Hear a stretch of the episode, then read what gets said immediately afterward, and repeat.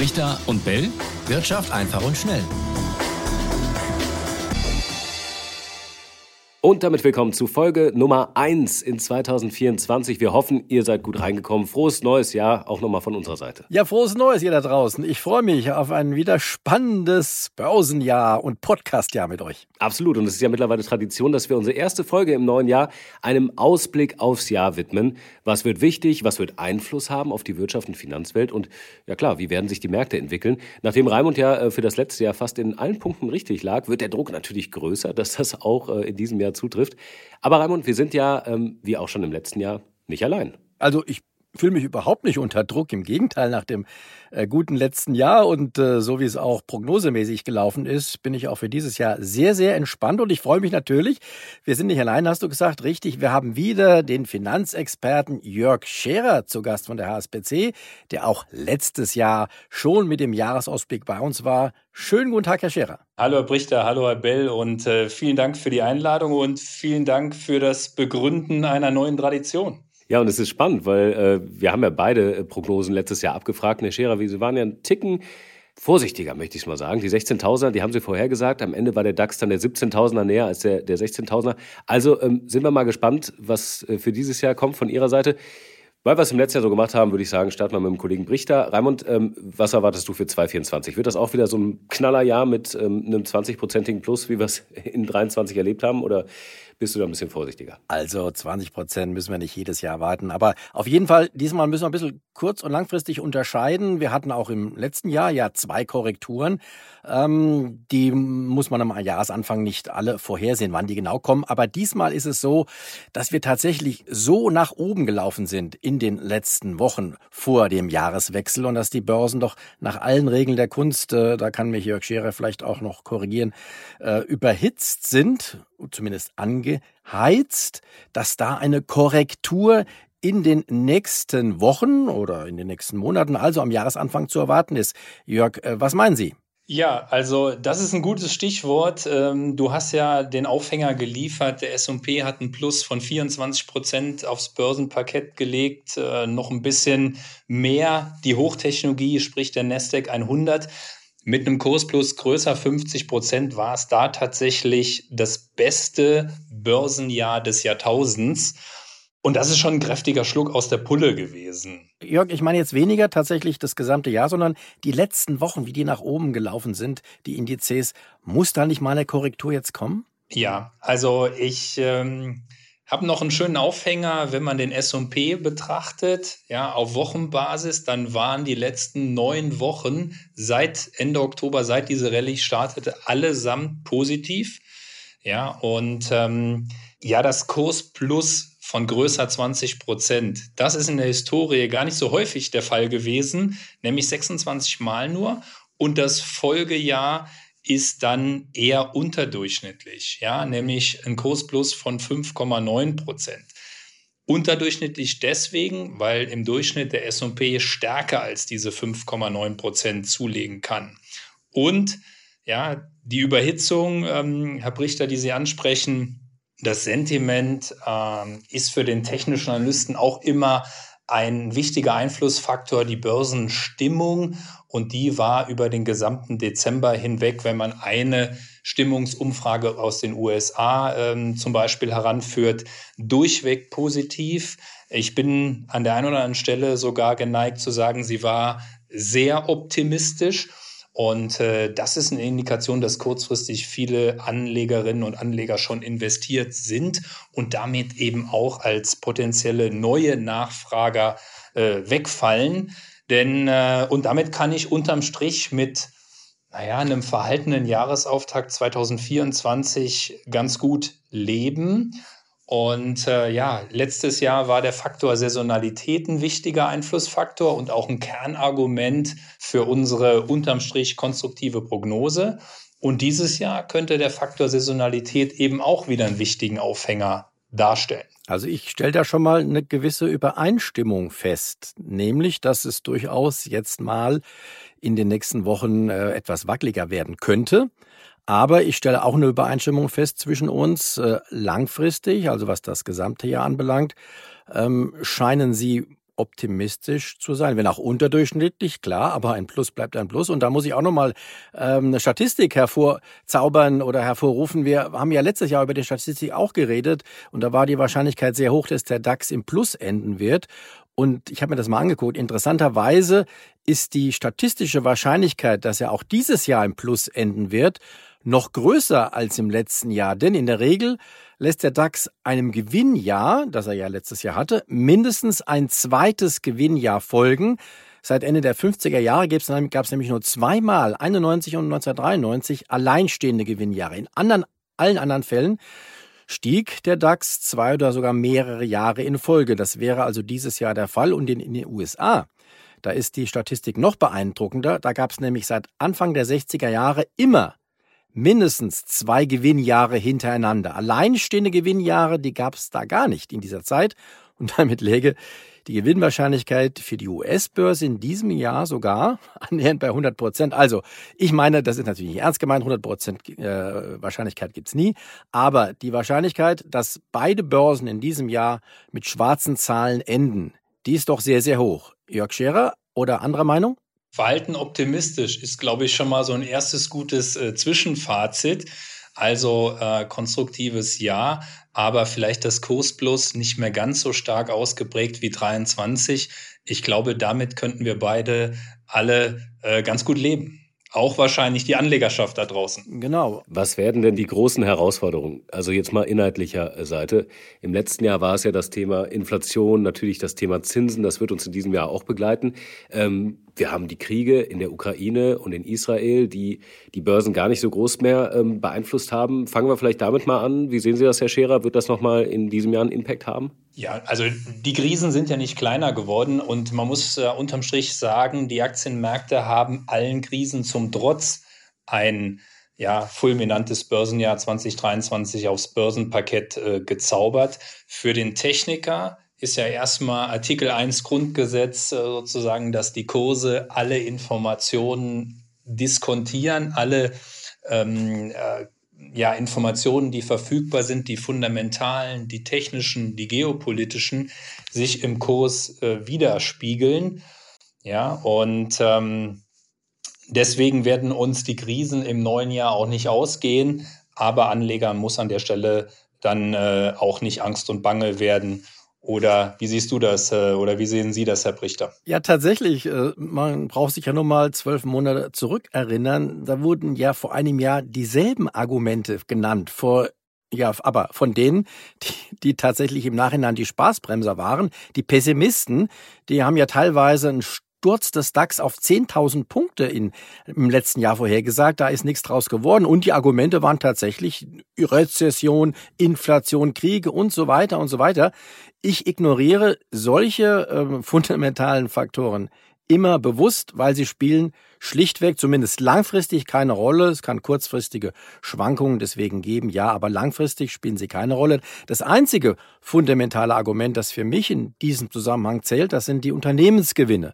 Und äh, die langjährigen Hörerinnen und Hörer wissen ja, dass ich mit deren Hilfe seit Jahren durchaus auch erfolgreich DAX-Ziele berechne. Dabei setze ich ja die augenblickliche Bewertung des Aktienmarkts per Dreisatz ins Verhältnis zur durchschnittlich zu erwartenden Bewertung. Klingt ein bisschen kompliziert, ist es aber nicht. Das ist ein einfacher Dreisatz. Ähm, wenn da jemand interessiert ist, kann er ähm, uns gerne mal schreiben, dann antworte ich da auch ausführlicher. Aber Wichtig ist ja, was hinten bei rauskommt. Nämlich Ergebnis dieser Methode ist für dieses Jahr ein DAX-Ziel von, Achtung, 19.000 Punkten. Und das ist also mein Punktziel in diesem Jahr, dass irgendwann im Lauf des Jahres, ich sage nicht im Jahresende, was da passiert, da passiert nur höchstwahrscheinlich, dass der DAX im Plus steht, aber irgendwann im Jahresverlauf sollte der DAX die 19.000 Punkte erreichen und das wäre dann ein Plus von gut 13 Prozent gegenüber Ende 2023, also keine 20 Prozent, aber immerhin in der Spitze dann zumindest auch zweistellig. So, Herr Scherer, und jetzt kommen Sie. Ja, wir haben eben über Traditionen gesprochen. Dann will ich auch mal bei dem etwas zurückhaltenden Kursziel auch bei der Tradition bleiben. ähm, also ich äh, würde mal sagen, Ähm, aus verschiedenen Gründen werden wir beim S&P 500 eine 5 als erste Zahl sehen. Charttechnisch haben wir zwei trendbestätigende Kursmuster. Das eine ist eine klassische Konsolidierungsflagge, das andere ist eine seitliche Schiebezone. Kursziel aus der ersten Formation 5000 aus der zweiten 5100 Punkte. Und gerade diese 5100 Punkte hat dann auch nochmal die lässt sich nochmal über einen anderen Weg. Der Brichter hat eben seinen Dreisatz angeführt. Wir haben zum, zur Jahresmitte, genauer gesagt am 1.8. ein bemerkenswertes Kaufsignal von der technischen Seite bekommen für den S&P 500, nämlich ein trendfolgender Indikator der MACD hat ein langfristiges Kaufsignal im Monatsbereich geliefert und ja, mit fast 90-prozentiger Wahrscheinlichkeit stehen wir zwölf Monate später ähm, höher und zwar höher um 12 Prozent. Und wenn man das hochrechnet, landet man auch wieder bei 5100 Punkten. Und sowas hat immer die volle Aufmerksamkeit des technischen Analysten, wenn man ein Kursziel über unterschiedliche Verfahren der technischen Analyse herleiten kann und bestätigen kann. Und beim S&P sind ähm, diese 5000, 5100 so ein Kursziel, das sich wirklich über verschiedene Methoden herleiten lässt. Jetzt habe ich die Brücke geschlagen zu den US-Aktienmärkten. Der Einfachheit halber auch nochmal das Ziel äh, für den DAX. Da würde ich sozusagen ein Tausender tiefer greifen und die 18.000 nennen. Das ist die seitliche Schiebezone, die wir äquivalent im S&P 500 hatten, hochprojiziert äh, für den DAX und dann landet dann man eben bei 18.000 Punkten. Vielleicht noch ein Aspekt, der wichtig ist, weil eben ja auch nach den äh, Ereignissen, die wichtig sind, gefragt wurden. Wichtig ist in 2024 sicher auch die US-Wahl. Ja, da sind wir bei zyklischen Einflussfaktoren, beim Faktor Saisonalität. Das sind äh, Dinge, die ich in meinem technischen Jahresausblick seit vielen, vielen Jahren immer wieder anführe. Das war auch ein Kernargument in 2023 zu sagen, die erste Jahreshälfte wird gut werden und dann wird es ein bisschen holpriger. Und in diesem Jahr, das passt dann zum Thema Konsolidierung zum Jahresbeginn, ja, ist es genau umgekehrt, denn äh, die Schnittmenge aus Dekadenzyklus, also wie entwickelt sich der Dow Jones typischerweise in Viererjahren? 1904, 1914, 1924 bis 2014 eben gemittelte Entwicklung. Erste Jahreshälfte, naja, keine großen Sprünge, keine großen Kursgewinne. Zweite Jahreshälfte wird dann tendenziell besser. Und das ist die Auffälligkeit in 2024, dass der zweite Zyklus, der Wahlzyklus, und dann sind wir sozusagen bei der Wahl des US-Präsidenten, eine Deckungsgleichheit aufweist. Auch da ist es so, dass die zweite Jahreshälfte tendenziell besser wird, sprich, ja, drittes Quartal dann beginnend die klassische Wahlrallye. Und äh, deswegen ja, die Gefahr, dass einem aus Investorensicht zu Jahresbeginn gleich was wegläuft, die ist deutlich geringer als vor Jahresfrist. Die Musik könnte vielleicht dann erst äh, in der zweiten Jahreshälfte so ähm, 2024 dann explizit beginnen zu spielen. Und das letzte saisonale Phänomen ist insbesondere das starke dritte Quartal. Das ist nämlich im Wahljahr das einzige, das mit einem Kursplus von 5% besser als die Durchschnittsquartale in der historischen Rückspiegelbetrachtung ausfallen. Mir ist gerade noch was Interessantes aufgefallen. Ja. 12 Prozent S&P 500, haben Sie gesagt, ist durchaus Potenzial. Beim DAX allerdings nur 18.000, also werden so, ich habe gerade mal nachgerechnet, nur 7, 7,5 Prozent. Ähm, ich glaube, wenn der S&P 12 Prozent steigt, könnte der DAX auch 13 Prozent steigen, oder? Also der Techniker springt von einem Kursziel zum nächsten. Ja, also wenn ich ein Verfahren habe, aus dem ich ein Kursziel äh, ableiten kann, dann nehme ich das und warte darauf, bis der DAX das nächste Muster ausprägt, bis ich ein weiteres äh, Kursziel bestimmen kann. Und ja, the trend is your friend, das ist die oberste Maxime der technischen Analyse. Wenn wir also irgendwann auf dem Weg dahin bei 17.200 oder wo auch immer eine weitere Konsolidierungsformation ausprägen, aus dem ich äh, oder mit deren Hilfe ich in der Lage bin, ein weiteres Kursziel zu bestimmen, dann nehme ich das gerne mit. Im Moment sind das die Kursziele, die man Status quo 2.1.2024 methodisch sauber und analytisch, naja, ich will nicht sagen korrekt, aber analytisch sauber herleiten kann. Jetzt muss ich aber nochmal nachfragen, die 18.000 sind dann das neue Allzeithochziel oder ist das, das der Jahresendstand für 2024? Das ist tatsächlich im, im Jahresverlauf, wobei das in 24, wenn man das saisonal übereinander legt, ja, die Musik spielt weniger in der ersten Jahreshälfte, mehr äh, sozusagen, wenn die zyklischen Rahmenbedingungen im zweiten Halbjahr besser werden. Also äh, könnte sozusagen der DAX auch durchaus wieder äh, Richtung Jahreshoch, Richtung dieser Zielmarke von 18.000 aus dem Handel gehen.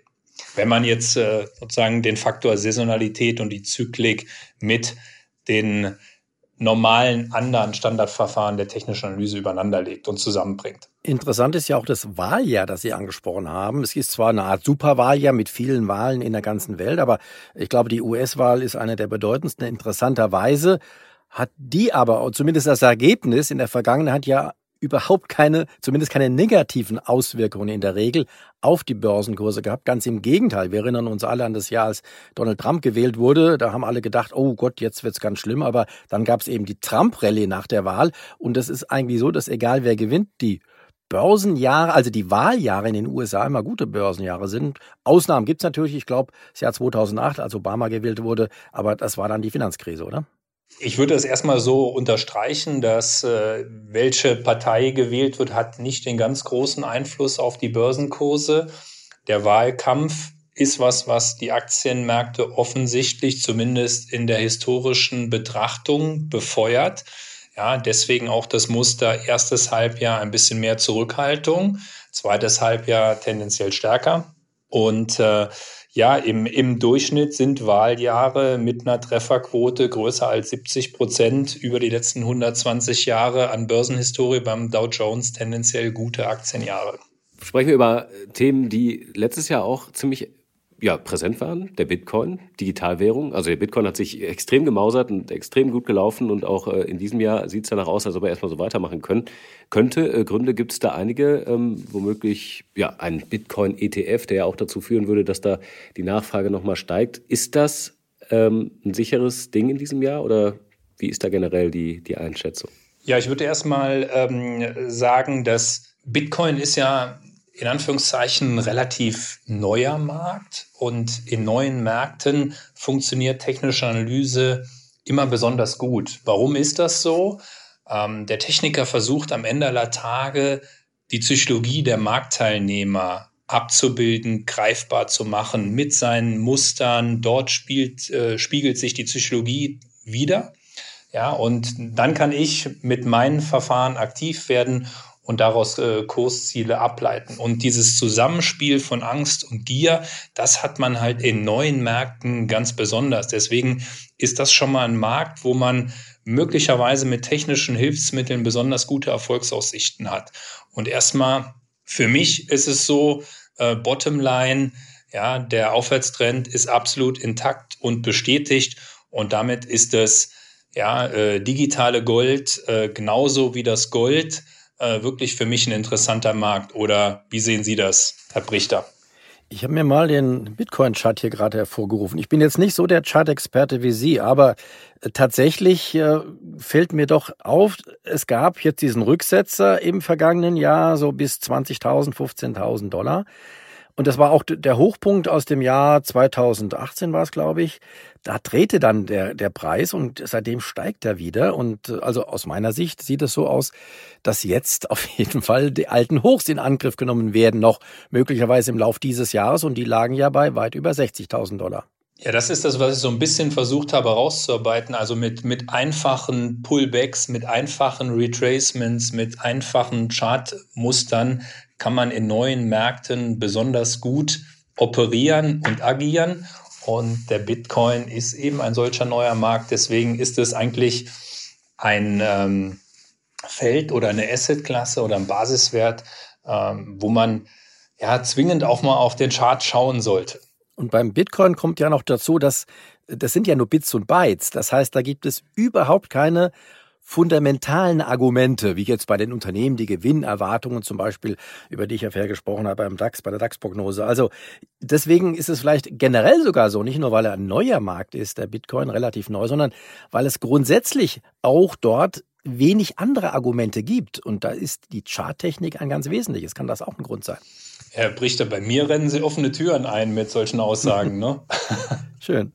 Wie ist das mit dem Gold? Sie haben es eben angesprochen. Wird das für dieses Jahr auch ein Thema sein? Ja, also für mich ist es äh, wirklich einer der überzeugendsten Charts. Ja, wenn ich mich mit äh, meinem technischen Jahresausblick auseinandersetze, dann breche ich immer eine Lanze auch für hohe Zeitebenen, für langfristige Charts. Und gerade wenn wir sozusagen über den Jahresausblick sprechen, dann schaue ich mir wirklich auch mal die höchste aller Zeitebenen an. Ja, sprich den Jahreschart. Und das ist ein Chart, den sollten sich Investorinnen und Investoren zwingend anschauen. Ja, wir haben im November das Phänomen vollzogen, dass wir den höchsten Monatsschlusskurs der Geschichte hatten beim Gold. Und äh, der Goldpreis hat dann per Jahresschlusskurs sich nicht lumpen lassen und nachgelegt mit dem höchsten Jahresschlusskurs der Historie. Und deswegen habe ich den Aufhänger Jahreschart gewählt, wir haben drei Jahre in Folge gekämpft, das alte Allzeithoch aus dem Jahr 2011 zu überwinden. Ähm, zur Erinnerung, wer es nicht mehr genau auf dem Radarschirm hat, 1920 Dollar pro Unze, die haben wir im September 2011 gesehen. Und dann, wie gesagt, jetzt 2020, 21, 22 immer versucht, unterjährig haben wir auch höhere Kurse gesehen. Aber der Jahresschluss der lag jedes Mal drunter, bis eben jetzt 2023 der äh, Sport äh, gelang. 2063 Dollar pro Unze sind wir tatsächlich über die Ziellinie gegangen und damit jetzt erstmalig auf Jahresschlusskursbasis dieses Hoch von 2011 überwunden. Ja, das ist ein erstes sehr konstruktives Signal und dann ja, wenn ich eben über Artikel 1 Grundgesetz der technischen Analyse gesprochen habe, kurz dahinter kommt, dass der Techniker erstmal davon ausgeht, es gibt Trends und es gibt trendlose Phasen. Die trendlosen Phasen nennt man auch Konsolidierung. Und einer der stabilsten und dynamischsten Trends, die ich während meiner Karriere erleben durfte, war der Goldpreis zu Beginn des Jahrtausends.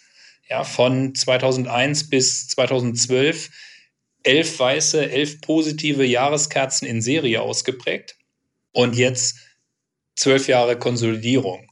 Ja, und damit ist die Gretchenfrage für 2024 aus meiner Sicht, liegt diese langjährige Konsolidierung, die auch an den Nerven der Investoren sehr stark gezehrt hat, jetzt den Grundstein für den nächsten Trendimpuls.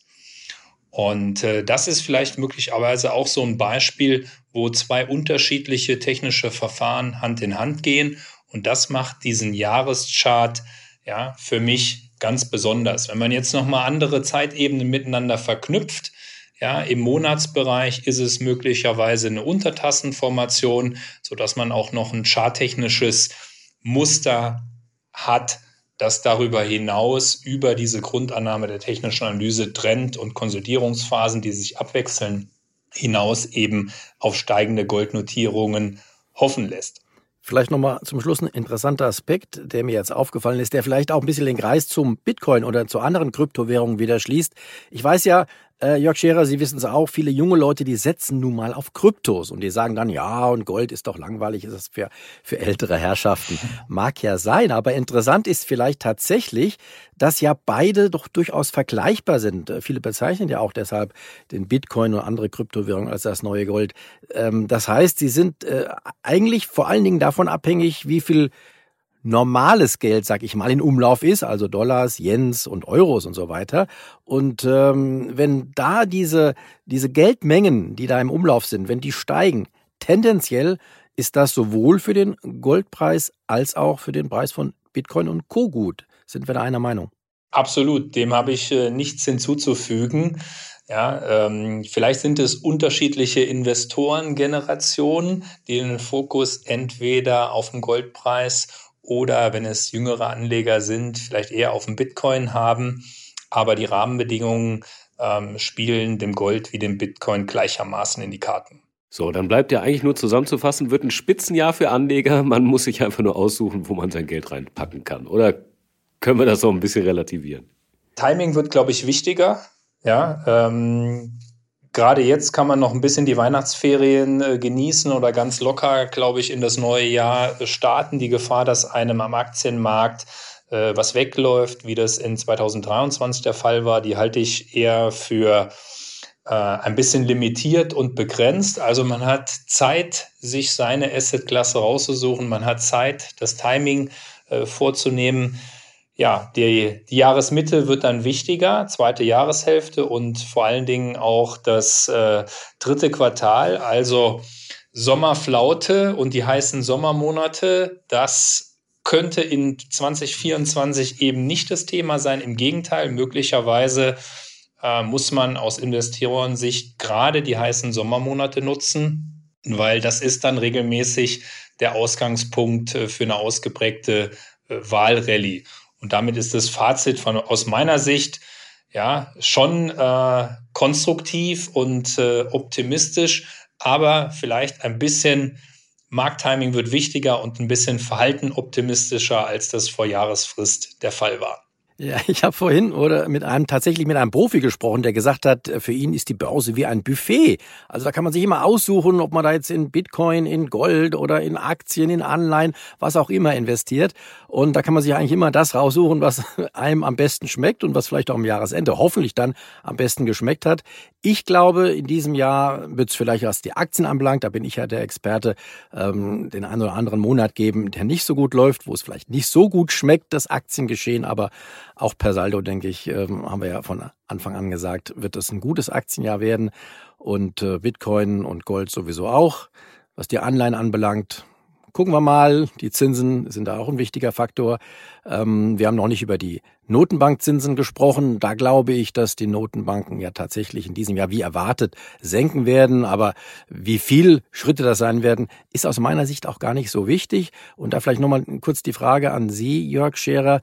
Sind die Aktienmärkte nicht viel mehr abhängig vom langfristigen Zins, also von dem Anleihezinsen am Rentenmarkt, US-Renditen zum Beispiel, die ja kräftig gefallen sind in den letzten Monaten? Ähm, das heißt, wenn da keine Gefahrenzeichen zu sehen sind, das heißt, wenn die Renditen nicht wieder auf fünf Prozent steigen, müsste das ja auch gut für den Aktienmarkt sein, oder? Ja, absolut. Also das lange Ende hat äh, sicher deutlich mehr, also lange Ende heißt äh, zehnjährige Rendite in den USA, zehnjährige Rendite in Deutschland, ähm, hat äh, sicher die deutlich größeren Einflussfaktoren oder ist der deutlich größere Einflussfaktor für äh, den Aktienmarkt an sich. Bei der magischen 5%-Marke sind die amerikanischen Zinsen äh, gedreht. Wir sind ja deutlich unter vier wieder gewesen. In Deutschland für die Zehnjährige sogar unter zwei wieder. Das hat schon auch Entspannung am Aktienmarkt äh, gebracht und das war in aller Ehrlichkeit auch ein Antriebsfaktor für ja, den Ausgangspunkt unseres Gespräches. Ja, diese Rallye der letzten Wochen, dieser fulminante äh, Schlusssport an den Märkten. Wenn die Zinsen dort bleiben, wo sie im Moment sind und wir gehen eher von einer Seitwärtsentwicklung aus, dann ist es zumindest kein großer Belastungsfaktor für die Aktienmärkte. Tja, wie immer die große Frage, wie seht ihr das da draußen? Welche Erwartungen habt ihr für 2024? Was ist für euch spannend? Haltet ihr die Füße still oder seid ihr jetzt schon total dabei und äh, schaut ganz intensiv drauf, was da jetzt passiert an den Handelsplätzen? Schreibt uns gerne brichter und bellet.ntv.de, das ist unsere E-Mail-Adresse und deswegen sagen wir natürlich heute auch ganz herzlichen Dank an Herrn Scherer für Ihre Ausblicke und Ihre Einschätzung für das jetzt gerade gestartete Jahr. Sehr gerne. Ja, besten Dank auch von mir. Ciao, ciao. Richter und Bell. Wirtschaft einfach und schnell.